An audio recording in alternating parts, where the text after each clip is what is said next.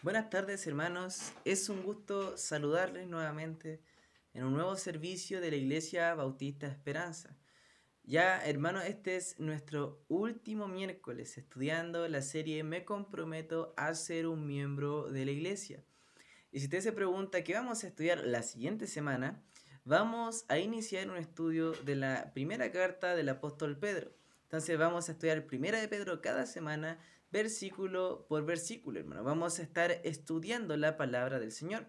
Así que le animo a guardar quizás un cuaderno, una libreta de notas y estar durante cada miércoles anotando y viendo cómo Dios se revela a través del libro de Primera de Pedro, versículo por versículo, así como Él se reveló a nosotros. Hermano, el día de hoy el tema del estudio es me comprometo a ser un miembro que deja una huella. Y estoy muy animado, hermano, porque hemos estudiado 14 semanas cómo ser mejores miembros de la iglesia. Y quisiera partir contando la historia de un hombre llamado Jeremías Lampier. En un 23 de septiembre, hermano, de 1857, en la ciudad de Nueva York, eh, durante varios días, este hombre llamado Jeremías Lampier habría estado repartiendo volantes sobre un tiempo de oración en la iglesia. Entonces, él solo distribuyó unos o alrededor de unos 20.000 folletos él solo hacia otras personas. Era un hombre con una fuerte convicción de parte de Dios, de que este tiempo fuese un tiempo especial estaba desesperado para ver la obra de Dios, pero también muy animado por ver cómo Dios iba a obrar. De hecho, hermanos, se dice que él estuvo orando y llamó a otros a orar también por estos estudios y oración que iban a tener. Lampier estaba ansioso de que muchas personas asistieran ese día 27 de septiembre a la oración. Él repartió hace cinco días atrás, él repartió 20.000 invitaciones. Sin duda, la ciudad había escuchado por más de 20.000 personas los folletos que él repartió. Imagínense con cuánta gente debe haber hablado. La ciudad tenía alrededor de un millón de habitantes y mucha gente escuchó de estas reuniones de oración. Así que cuando iba a comenzar este tiempo, él pidió prestado una habitación de la iglesia y fue a ese lugar a orar para que Dios empezase a obrar. Al principio estaba solo orando y esperando. Durante quizás unos 30 minutos nadie llegó. Sin embargo, luego escuchó algunas pisadas y llegaron seis personas aquella vez a esta reunión de oración. Solo seis personas de los 20.000 folletos. Luego la otra semana no llegaron seis, sino 14. La otra semana ya eran 23 y la reunión de oración comenzó a crecer constantemente. La presencia de Dios en ese lugar se dice que era poderosísima. Estamos hablando de unos 160 años atrás, más o menos aproximado. La cantidad de gente siguió aumentando. Para el invierno del 1857, las reuniones de oraciones llenaban por lo menos tres iglesias. Había mucha gente en aquel lugar. Y después, para marzo de 1858, todas las salas públicas y las iglesias disponibles en Nueva York se estaban llenando. De hecho, sucedió era tanto el impacto que habían causado estas reuniones de oración que un famoso editor de un periódico llamado Horace Greeley envió un periodista para intentar contar la cantidad de personas que se estaban reuniendo en estos distintos lugares a estas reuniones de oración. En ese periodo de una hora de oración, solo pudo llegar a seis lugares, moviéndose en carro y caballo. Aún así, en esos eh, seis lugares, él llegó a contar 6.100 personas, un poquito más de 6.000 personas por lugar.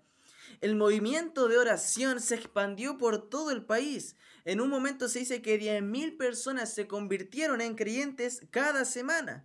Más dice, de un erudito bíblico estimó que un millón de personas siguieron a Cristo a través de estas reuniones de oración. ¿Y qué quiero mencionar con esto? Y este ejemplo me dejó muy impresionado del impacto que un hombre obediente tiene al Señor, de un hombre con una reunión de oración y invitando a otras personas a las reuniones de oración. Era un tiempo para dirigirse a Dios, para estar con otros hermanos, para eh, levantar peticiones, para orar, para aprender de la Biblia, hermano. Y eso es como la iglesia debe estar funcionando. Debemos orar por otros, aprender de Dios y en lo que se pueda tener comunión con otros. Pero vea usted el impacto de un solo hombre obediente a Dios. Su impacto fue de alguna manera incalculable.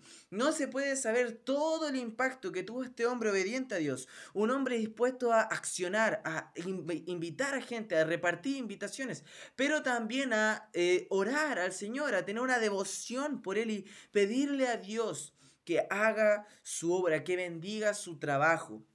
Mi oración, hermanos, es que haya hombres y mujeres dispuestos a ser obedientes al Señor y dejarlo todo por seguirle, hermano. Debemos y usted debe causar un impacto en su sociedad, donde usted se mueve, dejando una huella que marque un antes y un después en su ciudad. Hermano, ese es el tema de hoy día. Me comprometo a ser un miembro que deja una huella. Usted, hermano, debe dejar una huella en su iglesia de fidelidad, de amor por Dios y la obra, de amor por Dios y las personas. No debe dejar una huella, hermano, de murmuración, de calumnia o de, conflictos, disputas, hermano, de malas actitudes. Debe dejar una huella como Cristo la dejó. Debemos ser, hermanos, como Pedro y como Juan, por ejemplo, en Hechos capítulo 5. Si puede acompañarme a este pasaje en Hechos capítulo 5, versículos 27 y 28. Dice, cuando los trajeron, los presentaron en el concilio, y el sumo sacerdote les preguntó diciendo, ¿no os mandamos estrictamente que no enseñaseis en ese nombre? Y ahora habéis llenado a Jerusalén de vuestra doctrina y queréis echar sobre nosotros la sangre de ese hombre. Dicen ellos en el versículo 29, es necesario obedecer a Dios antes que a los hombres, hermanos. Debemos tener esa meta de llenar nuestra ciudad del Evangelio y de llenar lo que podamos desde la iglesia como un centro de operaciones evangelísticas hacia el mundo, hacia la comunidad, hacia sus vecinos, hermanos. Debemos ser personas que estén dispuestas a pagar el precio del evangelismo, a ser evangelistas, a compartir la palabra con otros, hermanos. Vea que ellos dijeron a estos hombres, es necesario obedecer a Dios antes que a los hombres. Hermano, sin duda, si usted desea obedecer a Dios antes que a los hombres, va a poner las actividades, por decirlo así, que avanzan el reino de Dios y hacen la voluntad de Dios y glorifican a Dios como una prioridad. No va a ser solamente cuando tenga tiempo, sino que lo va a hacer como una prioridad. Se va a programar y va a hallar el tiempo para ser de bendición y de aporte para el reino de Dios y su avance. Pero ¿cómo lograremos llenar la ciudad? Como dice hermano Hechos capítulo 5 versículo 42. Dice, y, y todos los días en el templo y por las casas no cesaban de enseñar y predicar a Jesucristo. Usted puede ver que esa era la misión, hermano. No era algo novedoso. Ellos no estaban enseñando una nueva metodología o no estaban viendo simplemente ideas de evangelización. Su forma de evangelizar era muy sencilla. Ellos iban por el templo predicando a Cristo y por las casas predicando a Cristo, hermano. Es una idea muy fácil, pero es lo que ellos hacían. Vea su frecuencia todos los días. Vea los lugares, el templo y las casas. Vea la acción, enseñar y predicar. Vea a la persona, a Jesucristo, hermano. Eso es lo que usted debe hacer, hermano. Es lo que puede hacer en su hogar. No cesar de enseñar y predicar acerca de Jesucristo, hermano. Por eso le animo a ser parte de los tiempos de oración el día lunes y estarse planificando para estar, porque ahí va a aprender sobre cómo orar y vamos a orar juntos. Le animo a ser parte el día domingo en la mañana y en la tarde para aprender de la palabra de Dios, para estar presente los miércoles y joven, para estar en tus actividades y servicio de jóvenes, hermano. Espero, Dios, mediante estar cada semana teniendo algo especial para la iglesia, hermano, para que usted pueda participar, para su crecimiento espiritual, hermano, para que usted sea avanzando en la obra del Señor. Pero, ¿cuál es la función? Enseñar y predicar de Jesucristo. Nosotros, hermano, al ver a Jesucristo, debemos anhelar imitarle, imitar su fe, su conducta, porque Él es nuestro Salvador y el Señor de nuestras vidas. De tal manera que Él vino para dejar, hermano, una, un camino que seguir, para seguir sus pisadas y ser de bendición a otros como Él lo fue. Y el impacto que tuvo Jesucristo, nosotros podemos tenerlo si enseñamos y predicamos de Jesucristo a través con nuestra familia, con los vecinos que podamos, con las redes sociales y con cada lugar en lo que usted se desempeña, hermano. No menosprecie el impacto que usted puede tener a través de los recursos, las plataformas que vemos hoy en día, mi hermano. Usted debe tener, por decirlo así, una preocupación por su iglesia local. Vea a Pablo, hermano, en 2 de Corintios, capítulo 11, versículo 18. Segunda de Corintios 11, versículo 28, perdón, no 18. Segunda de Corintios 11, 28, hermano. Y Pablo dice, y además de otras cosas, hablando de su sufrimiento, estamos en 2 Corintios 11, 28, lo que sobre mí se agolpa cada día, la preocupación por todas las iglesias. ¿Qué le hacía a él negarse a sí mismo? Sufrir era la preocupación por la iglesia. Quizás usted diga, pero no me la preocupación por la iglesia puede, hermano, empezar a hacer cosas por la iglesia y orar al Señor para que le nazca este amor. Y le prometo, Dios se lo va a dar. Porque, hermano, si hace las acciones correctas, va a tener sentimientos correctos. Por eso, hermano, tenga, como dice Pablo, este deseo, algo que se agolpa por la iglesia, por preocuparse por su hermano, por cómo ha estado él, por saber de su hermano y y poder servirle de alguna manera, de orar y de comunicarse con otros hermanos. Quizás sus palabras, hermano, hacia otros durante la semana sean de bendición para que un hermano escuche la predicación de la palabra o algún inconverso de su círculo. Usted debe, hermano, ser de bendición a otros y dejar una huella bíblica, hermano. Dejar una huella de un hombre que huele a Biblia, de una mujer que huele a Biblia, de un hombre o una mujer que su vida la viven para el Señor, que su vida la viven para Dios y que ese es el deseo de su corazón, hermano. Debe haber una preocupación por la iglesia, hermano. Debe estar pendiente a las cosas de la iglesia, al crecimiento espiritual que va a recibir y para servir a otros. Es lo que debe hacer, hermano. Sabemos que hay muchas estadísticas que se muestran hoy día, hermano, sobre el estado actual de la iglesia, pero la mayoría aburren, son sin sentido. Sin embargo, debe llamarnos la cantidad, atención, la cantidad de personas, hermano, que dicen ser creyentes, pero no se comportan como uno o aquellos que de alguna manera ponen límites a lo que Dios quiere hacer con ellos. Muchos piensan en su vida pasada y se conforman con el presente, sin querer avanzar más, sabiendo que Dios quiere que avancen más en su fe en su testimonio, en su devoción, en su compromiso con Dios, hermano. Que dejen una verdadera huella y que no lleguen a un tope en su vida espiritual, porque aquel que desee nunca encontrará un tope para su vida espiritual, hermano. Algunos son como Pablo en 1 Timoteo capítulo 1, pero solo el versículo 13. Y dicen, habiendo yo sido antes blasfemo, perseguidor, injuriador, mas fui recibido a misericordia porque lo hice por ignorancia en incredulidad. Eso dice 1 Timoteo 1.13.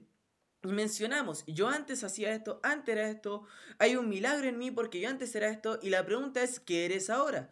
Y muchas veces se queda corta la respuesta, porque no hemos avanzado como Dios quiere que avancemos. No hemos, nos hemos resistido a la obra del Espíritu dentro de nosotros. Pero aquel hermano que desea seguir la voluntad de Dios es un hombre que seguirá hasta donde Dios quiere, le llevará hasta donde Dios desea y no habrán límites para lo que Dios puede hacer y el impacto que Dios puede lograr a través de un hombre entregado a Él, a través de un hombre obediente. Por eso, hermano, usted debe ser un hombre obediente al Señor. Hermana, debe ser una mujer obediente al Señor y ver el contexto de lo que Pablo dice, no decir, yo hacía esto, ahora gracias a Dios no lo hago, sino ver 1 Timoteo 1, 12 al 14.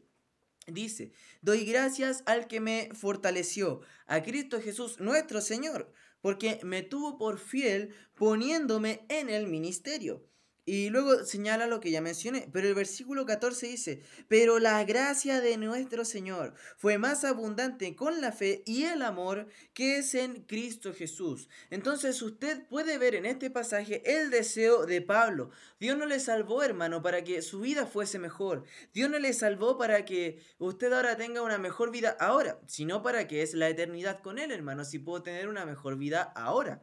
Por eso, hermano, nosotros pensamos, Dios le salvó a usted para que usted viva para Él en su nueva identidad que Él le ha dado, hermano. El problema de su avance no es la iglesia, no es eh, los líderes, no es la predicación, no es lo otro hermano difícil que hay en la iglesia, sino el problema es usted y soy yo, hermano. ¿En qué sentido? Que si usted quiere mirar el problema, mírese a sí mismo, hermano. Hay mucho por cambiar dentro de usted. Hay mucho que debe ser transformado por el poder del Evangelio. Y si usted quiere ser un miembro que deja una huella en la iglesia, en el mundo, debe ser una persona muy introspectiva, que se examina, que mira lo que hay mal dentro de su corazón para servir con un corazón puro al Señor, hermano. El poder de una iglesia depende de sus miembros. Una iglesia es fuerte si las familias de la iglesia son fuertes.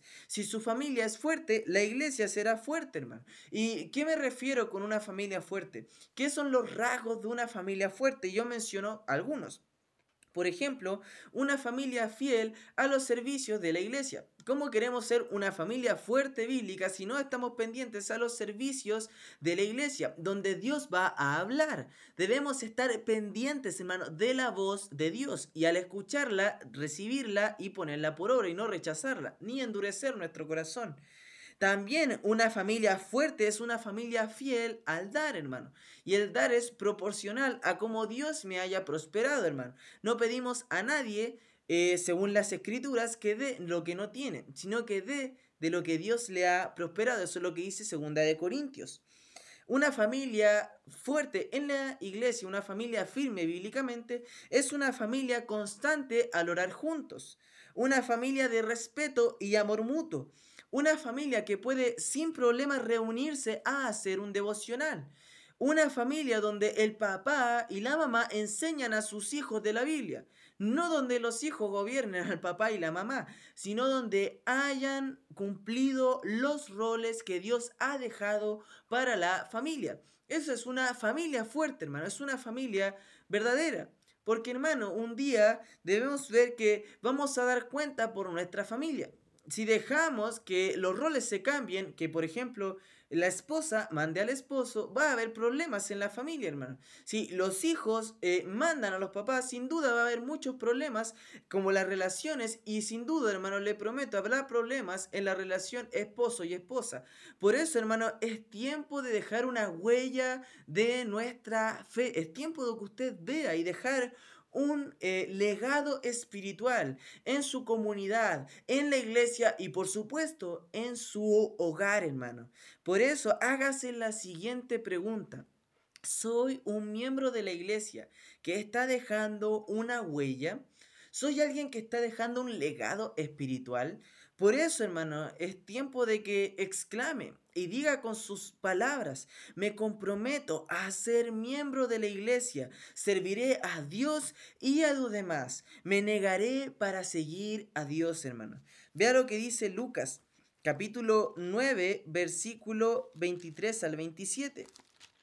Lucas 9, versículos 23 al 27.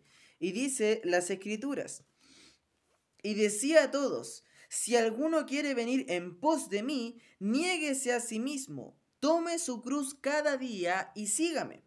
Porque todo el que quiera salvar su vida la perderá, y todo el que pierda su vida por causa de mí, éste la salvará. Pues, ¿qué aprovecha al hombre si gana todo el mundo y se destruye o se pierde a sí mismo? Porque el que se avergonzare de mí y de mis palabras, de éste se avergonzará el Hijo del Hombre cuando venga en su gloria, y en la del Padre y de los santos ángeles. Por eso, hermano, es tiempo de que usted deje una huella con su fe, se niegue a sí mismo y siga a Cristo. No dude, hermano. Sin duda, muchos se avergonzarán de Jesucristo, pero que no sea su caso, hermano. Que usted lo proclame sin vergüenza que usted hable de Dios a otros, que usted no tenga miedo en compartir su fe, en hablar de su fe a los que pueda, en compartir en redes sociales, hermano, en hablar con sus amigos a través de WhatsApp o como sea, al llamar a sus amigos, vecinos, familiares y hablarle de Dios. No tenga miedo, hermano. Y cuando todo esto pase, no tenga miedo en salir y predicar el Evangelio de Cristo, hermano. Sin duda, habrá oportunidades, hermano.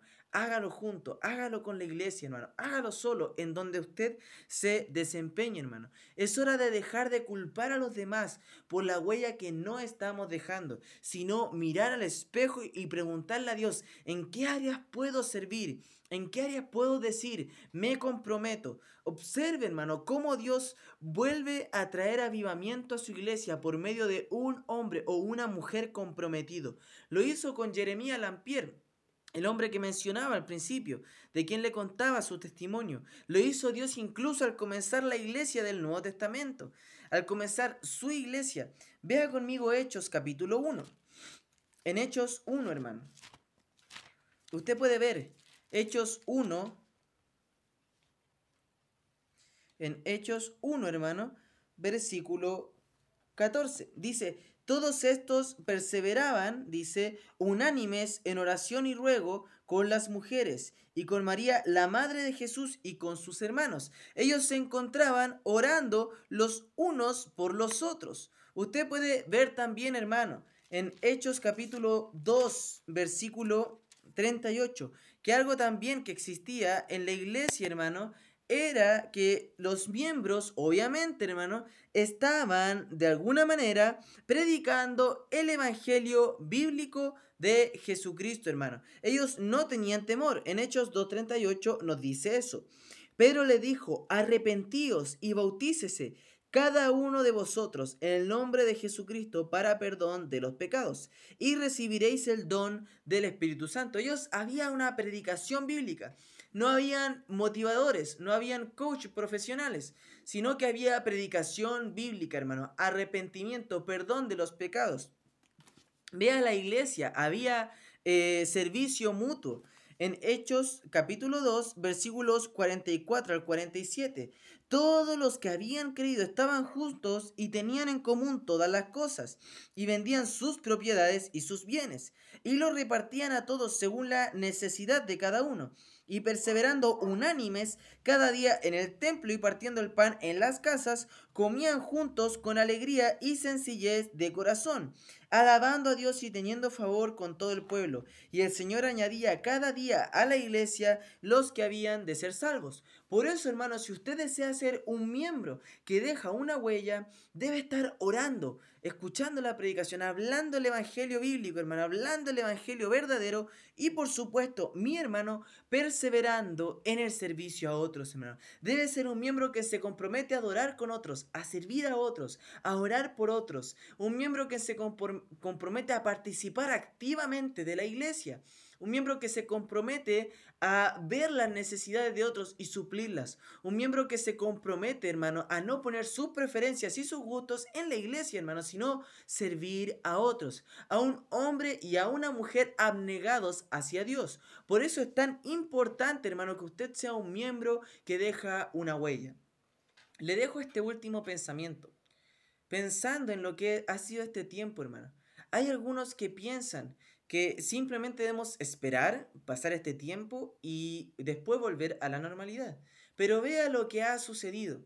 Ahora usted está pasando más tiempo en casa que en cualquier otro tiempo.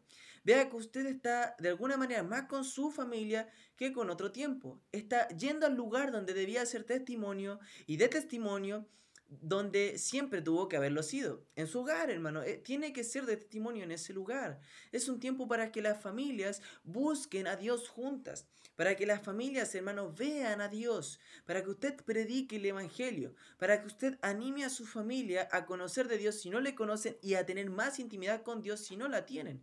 Debe animar, hermano, a su familia, a papá, cuide a sus hijos, hermano, enséñele las escrituras, mamá, también hágalo, hermano, que estén todos juntos sirviendo unos a otros, hermano, creciendo, animándose y animando a otros en la lejanía de su hogar, hermano. Todos pueden enviar un mensaje o una llamada o estar en contacto con otros hermanos y seguir creciendo unos con otros, hermano. No estamos totalmente atados de manos para el servicio, para el amor, para la fraternidad, hermano. Es un tiempo diferente, el que Dios está llamando a la iglesia al arrepentimiento, que vean todas aquellas cosas en las que usted ha estado fallando. Y sin duda, hermano, le ha fallado a su Dios. Debe mirar introspectivamente, hermano, examinarse y ver lo que hay dentro de su corazón, hermano. Cómo ha estado su fe al Señor, hermano. Quizás usted decía, bueno, el tiempo por el tiempo no puedo ir a la iglesia o voy solamente a un culto porque no tengo tiempo. Hermano, ahora puede desde la casa ver los cultos y quizá usted diga, pero es el mismo tiempo. Lo sé, hermano, pero no tiene que eh, arreglarse para ir al culto, hermano. No tiene que tomar una micro o salir en auto a ver el culto. Tiene más tiempo en casa para estar en los servicios de la iglesia para estar compartiendo su fe, hermano. Es tiempo de crecer, hermano. Por ejemplo, está pendiente el día lunes a la oración o el día miércoles al culto o el domingo. Está pendiente, hermano, a las actividades de la iglesia, a aquellas cosas que se anuncian. Está, hermano, pendiente, por ejemplo, hacer la escuela dominical con sus hijos, con su familia, la lección que yo mando siempre. Está, hermano, eh, deseando que sus hijos y los hijos de otros hermanos vean el culto infantil que las hermanas están realizando en la iglesia. Lo hace con verdadera motivación y se sienta con sus hijos y les va ayudando mientras ellos ven el culto infantil o delega toda la responsabilidad al video. Hermano, es un tiempo para pensar si estamos siendo una iglesia en casa, si estamos siendo una iglesia en todo lugar y el lugar más importante, el hogar. Sea un miembro, hermano, de la iglesia que deja una huella. Sea un miembro que deja una huella en el hogar. Sea un miembro que deja una huella en la comunidad, en nuestra ciudad, en nuestro país y por supuesto en el mundo. Sea un miembro, hermano, que deja una huella. Sea alguien que compartió su fe, que habló a otros de Cristo, que oró, que sirvió, que amó, que se entregó, hermano. Que no pensó en sí mismo, sino que se negó y sirvió a su Dios, hermano. Así que, hermano, le animo a seguir adelante, hermano. Estoy orando por usted. Que siga adelante, hermano. Que no le falte fe en este tiempo. Que pueda, hermano, seguir fiel durante todo este tiempo hasta que Cristo venga, hermano. Esté pendiente a los servicios, a las redes sociales de la iglesia, al WhatsApp de la iglesia, donde casi todos los días estoy escribiendo algo que estamos haciendo, o algo que va a suceder, o algo que ha estado pasando en la iglesia, hermano. Le animo a estar pendiente a estas cosas y negarse a sí mismo, hermano para amar a su Dios y tener una comunión con Él, hermano. Por eso le animo, estoy orando por usted. El día sábado tenemos un encuentro con nuestro hermano Jairo, un encuentro misionero, así que le animo a estar presente, a compartirlo con otros hermanos. Y el día domingo, para nuestro servicio, domingo en la mañana y domingo en la tarde, hermano, que Dios le bendiga mucho, eh, les amamos, les extrañamos y hermano esperamos que cada culto y servicio siga siendo de mucha bendición, hermano. Que Dios le bendiga.